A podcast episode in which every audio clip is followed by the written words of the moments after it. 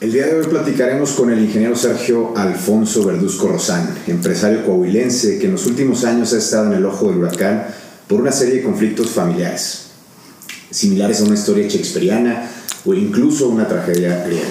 Primero que nada, muchas gracias ingeniero por abrirnos las puertas de, nada. casa para esta plática. Al contrario, muchas gracias por, por venir a acompañarme. No, de, de, verdad, estamos muy agradecidos y literalmente pues, estamos en, en, uno de los rincones más privados de su hogar. Estamos en la biblioteca personal dentro de, su, de sus habitaciones. Así es. Mm -mm. ¿Cuántas historias no habrá tanto en papel como en la memoria aquí en este Muchísimas. Lugar? Muchísimas, sí. ¿verdad? ¿Es su lugar favorito en su casa? Ese es mi lugar favorito, este, la recámara y la alberca, esta es la parte. La que más disfruta. La que más disfruto. Muy bien, ingeniero. Para esta plática, ingeniero, pues nos dimos a la tarea de investigarlo un poquito. Fue algo difícil porque no hay muchos, muchas biografías de, de usted. Afortunadamente encontramos una. Queríamos conocer a la persona y poder tener una, una, charla cálida uno a uno de manera muy personal. Gracias, adelante. ¿Le parece si comenzamos? Sí, adelante. Usted nació en la Madrid, Coahuila, el 22 de junio de 1941. Así es, ahí Entonces, nací en la Madrid, Coahuila. Ya va a cumplir 81 años. 81 el mes que entra. Muy bien vividos. Bien vividos, sí. Excelente. ¿Cómo fue su infancia, ingeniero? Sabemos que desde muy joven su familia se mudó aquí a la capital. De sí, realmente, pues yo recuerdo la Madrid casi nada. Los recuerdos que tengo fue de la calle de Juárez, aquí en Saltillo. La familia de mamá sí era de aquí de Saltillo, parte. Y la familia de papá toda estaba en la Madrid. Ahí me tocó nacer, no sé exactamente cómo, pero ahí, ahí nací. ahí nació y se vinieron Así. para acá. Entonces, sus estudios, eh, estuve viendo Los, que, que, estuvo en la escuela normal. Un tiempo. Estuve en la normal en la secundaria. Antes estaba junto a la normal y la secundaria. Okay. En, la, en, la, primaria, en el Amado Nervo, okay. el colegio Amado Nervo. Eh, en el kinder, el Apolonio N.M. Avilés, que está por todavía existe, está por la de Juárez. El bachillerato en el Ateneo Fuente y la, en la universidad fue en la Universidad de Nuevo León. Bueno, papá también estudió en, la, en el Ateneo Fuente. También. Papá se vino de joven, de adolescente, se vino a estudiar de la Madrid aquí a Saltillo. A Saltillo. Entonces usted estudió en Nuevo León la ingeniería civil. Civil. Entonces le tengo que preguntar a fuerza. Claro. ¿Es tigre? ¿Cómo? ¿Es ah, tigre? Sí. ya somos dos. También, ingeniero, veo que estudió francés, inglés y alemán. Sí, yo estaba preparándome para terminar la, la, la, carrera, la universidad, quería irme a seguir a Europa, pero fue cuando yo estaba estudiando, estaba trabajando en Cincames recién salido y me salió la oportunidad de poder trabajar en obras públicas, en obras muy grandes y ahí me quedé y ahí me enrolé. Y ya no se fue a Europa. Y ya no me fui a Europa. Antes de entrar a, ahí de lleno a su vida profesional, este, platíquenos un poquito de su gusto por, por la lectura. ¿Qué es lo que más le gusta leer? Lo que más me gusta leer son varios ramas de la cultura. Uno es, obviamente, eh, ciencias y matemáticas, historia, literatura y de vez en cuando agarro un libro de filosofía. Muy bien, porque mm. hay de libros a libros. ¿Cuáles de... son sus favoritos? Eh, principalmente la historia. Historia, como sí. le preguntaron a nuestro expresidente Peña Nieto, ¿cuáles son los tres libros los que tres le marcaron libros. su vida? Y no se vale decir la Biblia. Bueno, no, no se vale. Casualmente, aquí los tengo, son dos libros que me marcaron, son de historia, de dos autores alemanes, cuando yo tendría unos 17 años máximo. Eh, los compré en la librería Martínez. Eh, me daba permiso mi padre de firmar libros, era el único lujo que me permitía. Y, aquí los tengo todavía, son dos historiadores alemanes. ¿Por qué me cambió la vida eso? Porque me di cuenta que no era lo mismo la historia escolar que nos dan en la secundaria o todavía hasta en el bachillerato, aunque en el Ateneo había buen nivel, pero nunca se comparaba. Entonces ahí me di cuenta que existía otro mundo cultural que no, no lo daba la escuela. Así es. Ahí comencé con la historia y después me fui por muchas ramas. muy bien, muy, muy bien. Eh, ¿Qué recuerdos le trae a su memoria el café élite? El café élite me trae a la memoria y es un poco, perdón, era un poco el ambiente como es todavía en muchos lugares de Europa, principalmente en París. Uno puede, no, uno puede llegar a un café, pedir un café y, y esperar ahí horas con un libro, y si llega un amigo, platicar y nadie lo molesta. Así era el café élite. Llegábamos y por un café podíamos estar platicando de muchas cosas y era el centro cultural, entre comillas, por así decirlo, de Saltillo. Saltillo. Qué, qué, bonito recuerdo, eso ya no existe, ya... No, ya no existe. Ahora uno va a un café Ese ambiente ya no existe.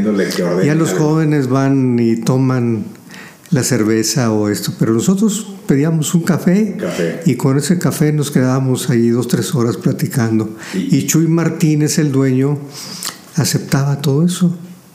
Los quería tener ahí. ¿Y cómo tomaba su café o cómo lo toma? Eh, negro sin azúcar. Como debe ser. Como debe ser. Dicen que el buen café no necesita azúcar y el malo no se la merece. No se la merece. y servían también café turco. Ah, qué delicia. En aquel tiempo. A mí sí me gusta. Podía tomar yo en la noche uno o dos cafés turcos y llegar a dormir. Y ahorita hasta el café descafeinado me, produce insomnio. No, pues todo va cambiando. Ahora sí, vámonos al, ámbito laboral. Nos platicaba hace unos segundos que, inició a trabajar como ingeniero, fue invitado en Sincamex. Sí. Luego, luego, después de que se graduó, y, por qué no le gustó ahí, salió? no, porque era mejor oportunidad trabajar en obras públicas del Estado, ah, porque en aquel tiempo era pequeña la, la oficina de obras públicas yo dependía del, director de Obras Públicas del Estado, que era el ingeniero Benito Canales, y me dieron oportunidad de, ser el residente de construcción en varias obras importantes. Como el más joven del grupo de, sí, yo era muy joven, pero me trataban muy bien. Siempre me dieron muy buenas oportunidades.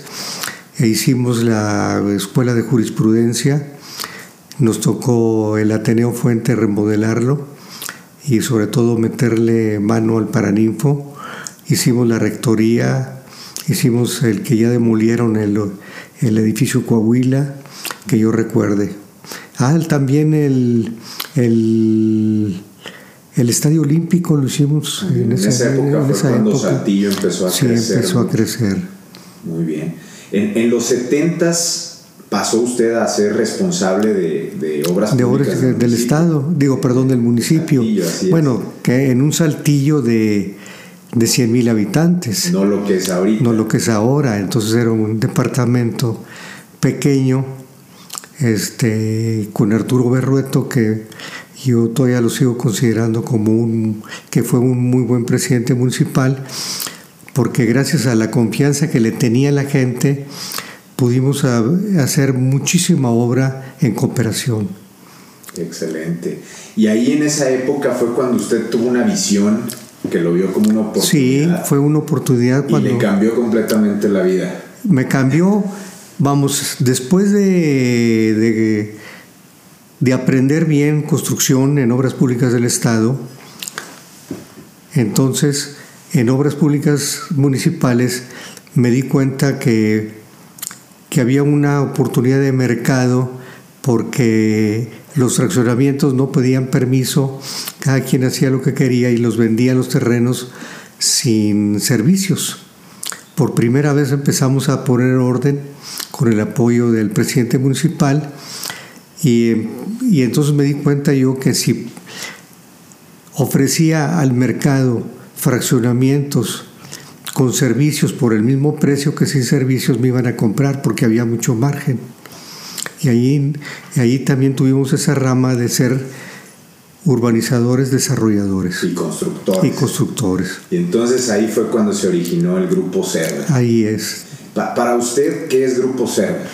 Eh, fue porque desgraciadamente las empresas se las doné a mis este, a los cuervos, pero el grupo Server era Server Construcciones y Estructuras, que era la propietaria de la maquinaria, eh, Triturados Gramol, que es planta aquí en Saltillo y en San Luis Potosí, eh, promotora Server la fábrica de, de Block y Berman Materiales, que son las ferreteras. O sea, era un conglomerado. Era un conglomerado de empresas, así es. e Inmobiliaria Server, que es la de conflicto ahora mismo. Ahora, actualmente, así es.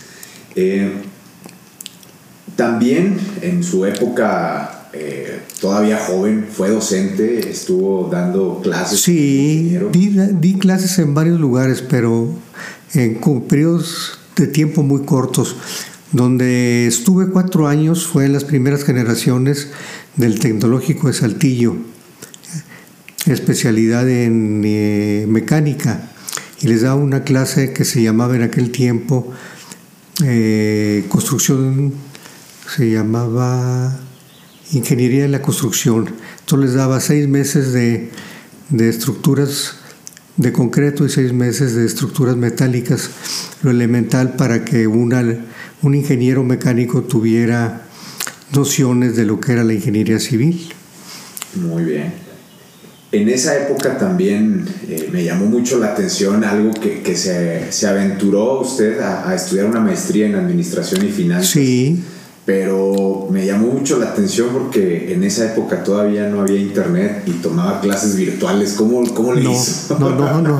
No, gracias a, a Higinio, que era un buen promotor, organizador, nos... Eh, estuvo hablando con varios amigos más o menos de mi edad en aquel tiempo o hasta un poco mayores para ver si se formaba un grupo y traer los maestros de la Universidad de Nuevo León.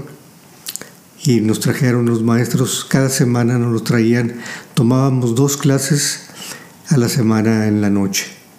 O sea, es un concepto virtual muy diferente a Muy diferente ahora, pero muy bien. También en su, en su etapa profesional, que estuvo muchos años activo, en 1988 lo nombraron empresario del año. ¿Cómo fue esa premiación? Pues no, eh, ellos, yo no me di cuenta hasta que me, me avisaron, me mandaron llamar, que me iban a dar la presea, y, y no, fue... Fue sorpresa. Fue sorpresa, así es. Muy bien. Ya, ya platicamos un poco de, de, su historia profesional. Creo que me, me, gustaría también que nos platicara de su vida personal y familiar. Entiendo que, que desde muy joven le ha gustado la lectura, como, Así es. dijo. El jazz también es algo. El jazz, sí, comencé con la música clásica y luego pasé al jazz. Pero sí, en general me gusta la música. La música. La buena la música. pintura también, que en su La casa pintura fue obras. poco a poco también. Los autodidactas como yo no aprendemos las cosas rápidamente, vamos, los vamos descubriendo a través del tiempo, a través de la edad. La, lo que uno estudió, por ejemplo en mi caso, ingeniería civil, pues uno tiene bases porque fueron cinco años, pero todo lo demás fue lento, fue poco a poco, no fue tan rápidamente. Eh, ¿Usted pinta? No. ¿No? Solamente le gusta. No, solamente me gusta el arte. El arte. También otra pasión que tiene es viajar. Eso También. desde muy joven empezó Sí. a viajar, a viajar, a viajar. Eh, ¿Cuáles son sus destinos favoritos, ingeniero? Eh, cuando era más joven descubrí el jazz en Nueva Orleans y después Nueva York y luego después en Europa. Eh, pero yo creo que la lectura como viajar lo mueve mucho a uno la curiosidad. El estar viendo qué más hay. ¿Qué más hay? ¿Qué es cómo se vive? ¿Cómo- ¿Qué puede uno hacer? ¿Cómo puede uno vivir? ¿Por qué, ingeniero, considera usted que París es su pasión? Eh, Bien, París es París. mi pasión. Después de visitar y, y- y vivir por pequeñas temporadas en otras ciudades, porque en París es un conjunto de culturas que llega de todo el mundo. En Nueva York es una cultura, por ejemplo, muy, muy importante, pero es una cultura muy anglosajona. Y en París llega todo, de todo el mundo llega ahí. En Inglaterra también es algo muy anglosajón.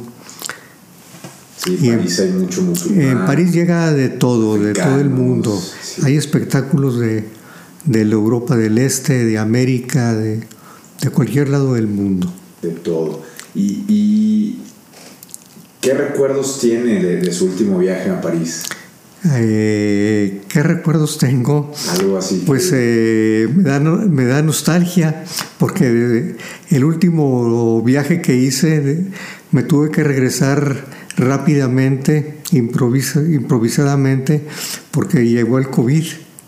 Y entonces me regresé. Se tuvo que. Y entonces, pues lo recuerdo con nostalgia. no, pero ya, ya habrá oportunidad de regresar a París, a los Champs-Élysées. A los Champs-Élysées. A, ver cómo va la, la, la, remodelación y reconstrucción de Notre Dame. De Notre Dame. Sí, sí, sí. Bueno, creo que es momento de entrar a aguas turbias, ingeniero. Eh, estuvo casado. Sí. Tiene tres hijos. Sí. Eh, y, voy a leerle algunos adjetivos y frases que encontré que algunos amigos de usted y algunos familiares han utilizado para referirse a, usted, ingeniero. Eh, generoso, sencillo, de buenos hábitos, disciplinado, con sentido del humor, severo, poco tolerante, íntegro, le gusta ayudar y callar. ¿Cuál, cuál de estas frases lo describe más? No, realmente no, no quisiera yo personalmente autodefinirme. Mejor que, que ustedes, ya que nos hemos tratado un poco, me lo, me lo digan. Yo, yo lo, lo, veo como una persona sencilla y transparente, muy, muy transparente. Esa es la, la percepción. La percepción.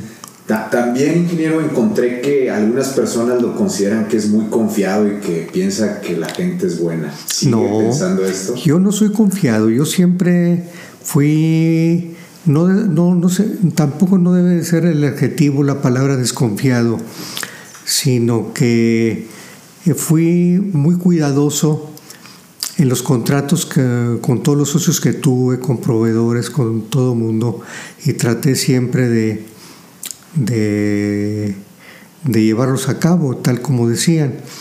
Realmente no es que sea confiado, no, nunca hubo problemas.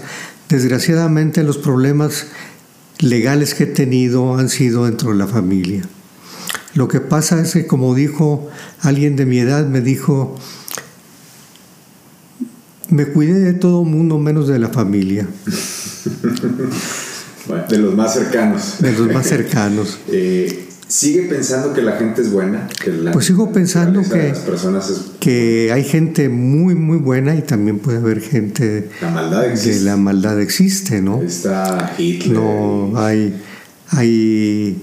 No es blanco o es negro, hay, hay de todo. Hay grises, hay matices. Hay grises, hay matices. Así es. Eh, en el libro que, que, el gobierno del estado de Coahuila eh, publicó con su biografía, me llama la atención que ahí al, casi al final hacen plantean que, que, su familia es muy sólida, estable y amorosa. Pues es lo que es donde me gustaría adentrarnos porque pues, en los últimos pues siete años y, quisiera que nos contara de, de, su propia voz qué fue lo que cambió, qué pasó. Bueno, yo pensaba lo mismo que dice ahí el libro y para mí fue una sorpresa todo lo que se vino a la avalancha de que se vino después pero yo nunca me imaginé que la, que la familia pudiera haber tanta codicia y tanta maldad. Nunca me lo imaginé. Para mí fue, fue una sorpresa y, y por eso eh, hace un par de años que me empezó, se me vino el mundo encima, me deprimí tanto. Este, más que por lo que estaba pasando es por quién me lo había hecho.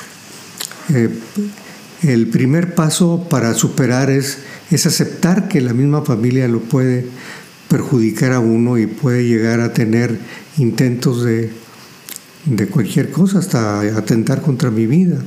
Prácticamente su vida dio un giro de 180 grados. Así es. Cambió por completo. Pero, por ejemplo, quiero agradecer las gentes que me siguieron apoyando, que fueron muchos amigos de aquí de Saltillo, de otros lados, los empleados los ejecutivos de la oficina, de la empresa.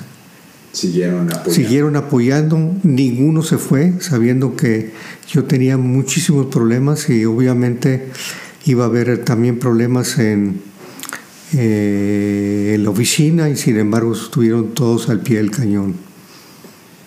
Ahora su, su vida, como, como comenta, se ha afectado en líos legales, Sí, demandas, mucho, muchísimo. calumnias. Ha incluso llenado los titulares de, de los noticieros aquí en Coahuila, en Quintana Roo. También vi que hay muchas notas, eh, eh, una nota periodística, periodística entre Así comillas. eh, vo- voy a citar, dice, afirma que, que usted se encontraba prófugo por una denuncia de, de violación contra una menor de edad. ¿Dónde Así estaba usted? ¿Qué, qué fue lo que realmente sucedió ahí? Pues que todo se preparó, se hizo, se preparó la demanda, se pusieron, todo era, este, lo inventaron todo, le pagaron, me imagino que le deben haber pagado a las personas que intervinieron en esto y, y para mí fue una, una sorpresa pero gracias a que cometieron errores tan em- elementales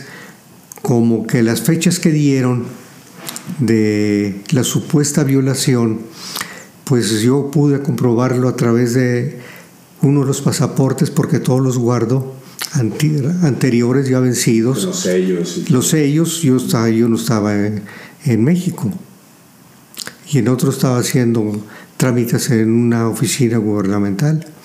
Entonces No hay, había- hay documentos, entonces no había para dónde hacerse. Fue un montaje prácticamente. Fue un montaje. Y, y en ese tiempo donde dicen que, que usted estaba prófugo, ¿dónde estaba? Bueno, no estaba prófugo, pero sí tenía que cuidarme. Sí, muy bien, ingeniero. ¿Por qué, por qué cree que alguien caería tan bajo para hacer ese tipo de, de acusaciones teniendo usted una trayectoria intachable? La codicia, Codicia. codicia y yo pienso que pues es ya eh, eso esa pregunta se la tendríamos que hacer a un especialista, un analista, un psiquiatra. No me explico de otra forma. ¿no? Está inexplicable, más alguien tan cercano, que, que son los famosos cuervos. Los famosos cuervos, así es. Eh, platíquenos, ingeniero, usted presentó una demanda por un intento de, de asesinato. Así ¿Cómo es. eso? Todo estuvo planeado de parte de estas gentes porque los sábados, desde hace muchos años, se hace una comida aquí en la casa y vienen, nos juntamos 8 o 10 gentes máximo. Comemos y de 3 a, a 6 de la tarde, 7 máximo. Ese sábado también fue exactamente igual. Se fueron todos, salí a despedirlos, regresé a la casa y a los 15 o 20 minutos oí sábado en la tarde, como a las 7 de la noche o de la tarde, oí que estaban golpeando aquí afuera de la casa. Salí y eran 7, 8 trabajadores de mi hijo Alberto. Entonces yo inmediatamente reaccioné y les dije que no podían hacer eso. En sábado en la tarde, ¿quién, quién trae ocho trabajadores? Entonces salió él, me provocó, le reconozco que le tuve que dar un, me tuve que defender con un pequeño adoquín que él después dijo que era una roca o no sé qué dijo. Pero este, me tiró al suelo y no solamente me tiró al suelo, sino me, me puso de boca abajo y me empezó a golpear. Si no ha sido porque dos gentes de él mismo me lo quitaron, me hubiera matado, indudablemente.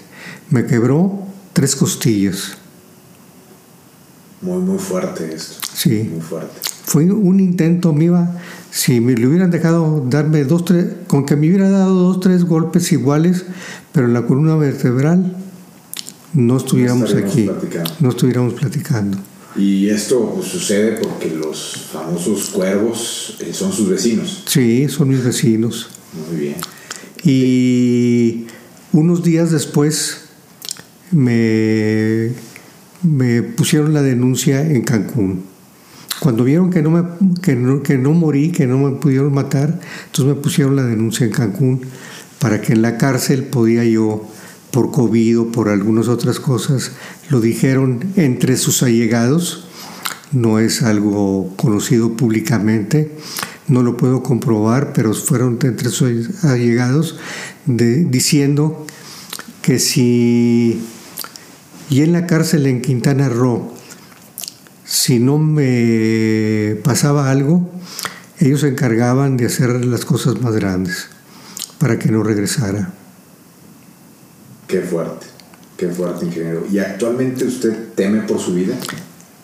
¿Se siente inseguro? Todavía me siento, me temo por mi vida, sobre todo como lo dije desde la primera ocasión en que, en que Alberto trató de matarme. Este, temo por porque sean tan agresivos y tan fuera de sí a mi hija, a mis nietos, a los empleados de la oficina. Son capaces de cualquier cosa, estas gentes. Si fueron capaces de conmigo, que soy su papá, además, lo que se me pasó ahorita explicar ese sábado fue que lo planearon todo porque yo las cámaras las tenía descompuestas y ellos lo sabían. A esa hora no había testigos, yo no tenía guardia como lo, como lo tengo ahorita. La sirvienta, la muchacha que, la señora que me ayudaba en ese tiempo, siempre se salía a las 3 o 4 de la tarde. Entonces ellos sabían que no había testigos. Si no, ahorita estuviera Alberto en la cárcel. Conocían los tiempos. Conocían los tiempos y lo planearon todo para que no hubiera testigos. Los únicos testigos que hay o que hubo fueron empleados de ellos y no iban a, declarar en contra de ellos penalmente, si no, no, si no, no estuviera aquí Alberto. Es correcto. Con, todos estos problemas familiares, principalmente ilegales, ingeniero, ¿por qué sigue en Saltillo pudiendo estar en cualquier parte del mundo? Pues porque es, mi ciudad, es mi tierra, es mi casa. Y aquí es donde tiene todavía muchos amigos. Aquí es, así es. Que ahora tiene un ahijado. No, tenemos un recado, así es. ¿Por qué quiso platicar con nosotros, ingeniero, y abrirse estos temas que nunca antes había Porque una de las gentes que me apoyó desde el principio, cuando se enteró sin conocernos, fue el IMBAR. Él, estuvo apoyando. Él, él, estuvo apoyando. desde, El, desde el inicio me mandó mensajes a través de las redes sociales el apoyo siendo que no nos conocíamos. Y de ahí empezaron a, a conocerse a tener una, una amistad y un apoyo. Qué fuerte, ingeniero. Estoy. Muy fuerte. Estoy en shock. No, y no. No, ten, no tendría ahorita tiempo suficiente para explicar todas las irregularidades y todas las triquiñuelas legales que han hecho. Pero ya habrá tiempo. Y habrá tiempo. Entendemos que muchas cosas todavía no se pueden mencionar. Todavía no se pueden mencionar porque está, están en proceso muchas demandas, muchas demandas. Y, por, lo mismo no se puede todavía sacar a la luz, pero ya va a haber un momento. Va a haber, pronto va a haber oportunidad. Es correcto, ingeniero. ¿Qué, qué sigue en, esta historia, ingeniero? ¿Qué sigue en, la historia del ingeniero Sergio Verduzco? Yo tratar de vivir bien, tratar de vivir a en contra de lo que ellos apuestan. Ellos apuestan, también lo dijeron entre sus allegados, no puedo asegurarlo yo, pero apuestan a que por mi edad el tiempo me va a vencer. Vamos a ver si es cierto. Hay que esperar. Hay que esperar. El, tiempo es, es hábil. Es hábil. ¿Hay algo de lo que se arrepienta de haber hecho, ingeniero, a lo largo de... Sí, haber heredado en vida. Esto es lo que... Eso es lo que más, sí. Hubieran cambiado las cosas. Entonces, ingeniero, ¿usted considera que, que, fue un error haber heredado en vida? Así es. Yo se lo recomendaría como un consejo a todos los padres de familia. No lo hagan, al menos de que tengan deudas. No, nunca me hubiera pasado esto. Eso, eso, fue, eso es lo que usted dice, me arrepiento. Me arrepiento. ¿Y hay algo que se arrepienta de no haber hecho?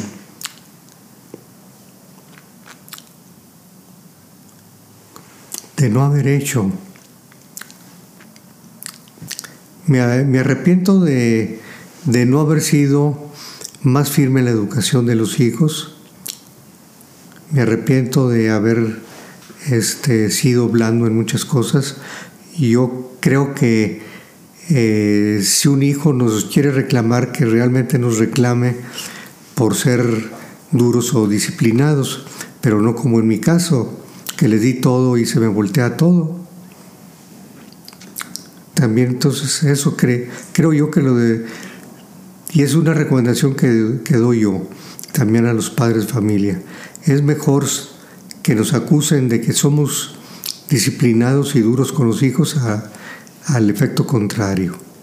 Que es mucho lo que pasa con las nuevas generaciones. Con mucho pasa con las nuevas generaciones y yo me, me da culpa, yo hice lo, yo hice lo mismo.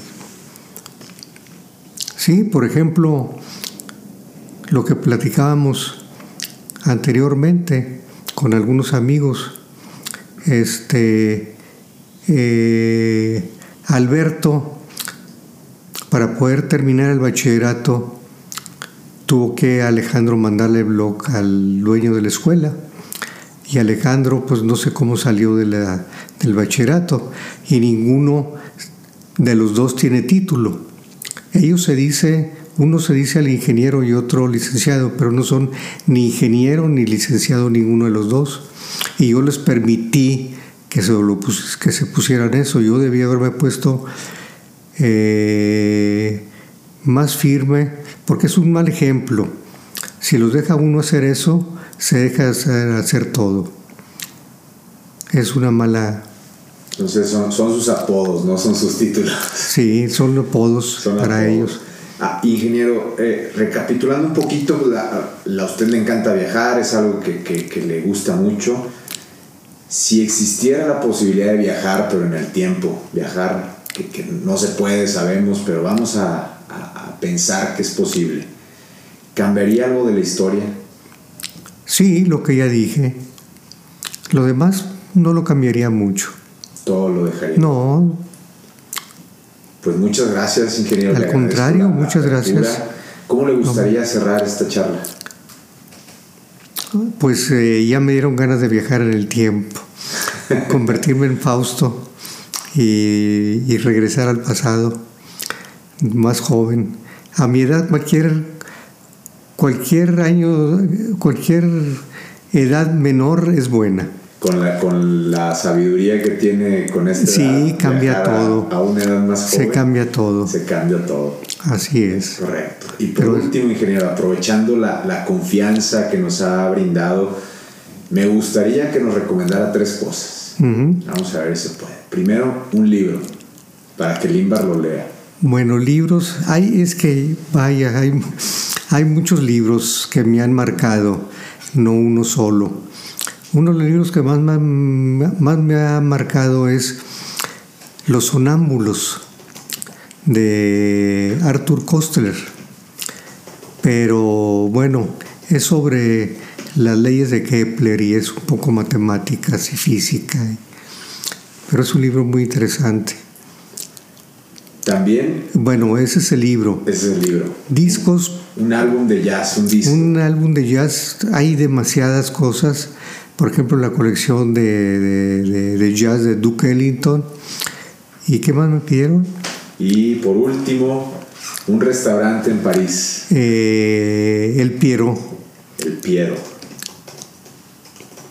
¿Cerca de qué está? Cerca de Leal, del Pompidou cerca del Pompidou. Habrá que ir. Habrá que ir. Qué, es el Comida francesa muy bien hecha y no muy cara. Y no muy cara. ¿Cuál es el platillo que, ya se está eh, saboreando? Ya me estoy saboreando el pato y, el cordero. El cordero y un patito. Excelente. Pues muchas gracias, ingeniero. De nada, al contrario, Román. agradecemos esta, esta plática. Fue muy fuerte lo que nos platicó. Eh, no, y no es nada. Yo al principio estaba destruido, deprimidísimo. No hubiera podido tener una, una entrevista como esta. No, no, como el ave fénix. No, no podía. No. pero lo, lo, lo importante, ingeniero, lo, lo vemos Como el ave fénix, que, que resurgió. de si es que mañana no me quieren matar, pero no les tengo miedo. Excelente, ingeniero. Pues, ¿a- ¿algo que quiera agregar? No, darles las gracias nada más a todos ustedes. Muchas gracias. Que Muchas gracias por, por su tiempo y la, la apertura. Y gracias a Limbar también que, que estuvo detrás de Gracias toda a esta Limbar. plática. Gracias a Mirasierra, A, a Ciudad Mirasierra. a Ciudad Mirasierra. Pues bueno, con esto cerramos. Muchas gracias. De nada.